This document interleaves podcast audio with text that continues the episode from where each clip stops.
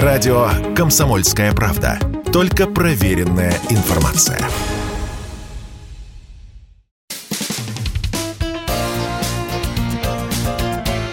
Говорит полковник. Нет вопроса, на который не знает ответа Виктор Баранец. Как уже наверняка знают наши радиослушатели, 13 июня украинские войска нанесли рекордное количество ударов по Донецку. Некоторые местные старики, еще помнящие бомбардировки столицы Донбасса фашистскими войсками в 1941 году, тогда город назывался Сталина, говорят, что даже при гитлеровцев таких обстрелов не было. А глава Народной Республики Денис Пушилин по этому поводу заявил, противник в буквальном смысле слова перешел все грани. Используются запрещенные методы ведения войны. Обстреливаются спальные и центральные районы Донецка. Также под огнем сейчас находятся другие города и населенные пункты ДНР. По его же словам, союзные войска привлекут дополнительные ресурсы для усиления защиты Донецкой Народной Республики от вооруженных формирований Украины. Будут задействованы, сказал Пушилин, все необходимые дополнительные силы союзнических сил, в первую очередь Российской Федерации. Достигнуто понимание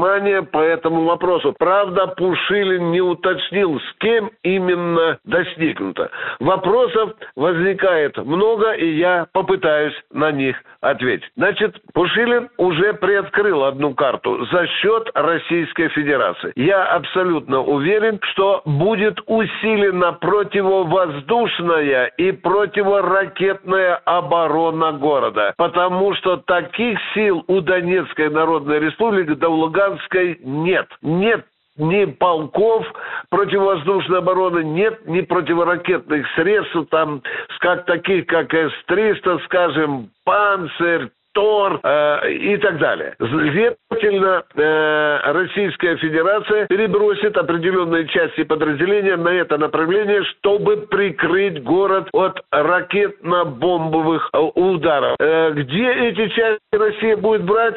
У нас таких частей много. В глубинной Великой России, начиная от Калининграда и заканчивая Сахалином, такие части есть. Это одна сторона решения вопроса, а другая. Нет такой системы ПВО или противоракетной обороны, которая бы на 100% закрывала эту проблему. Я имею в виду обстрелы. Следовательно, есть и другой аспект проблемы.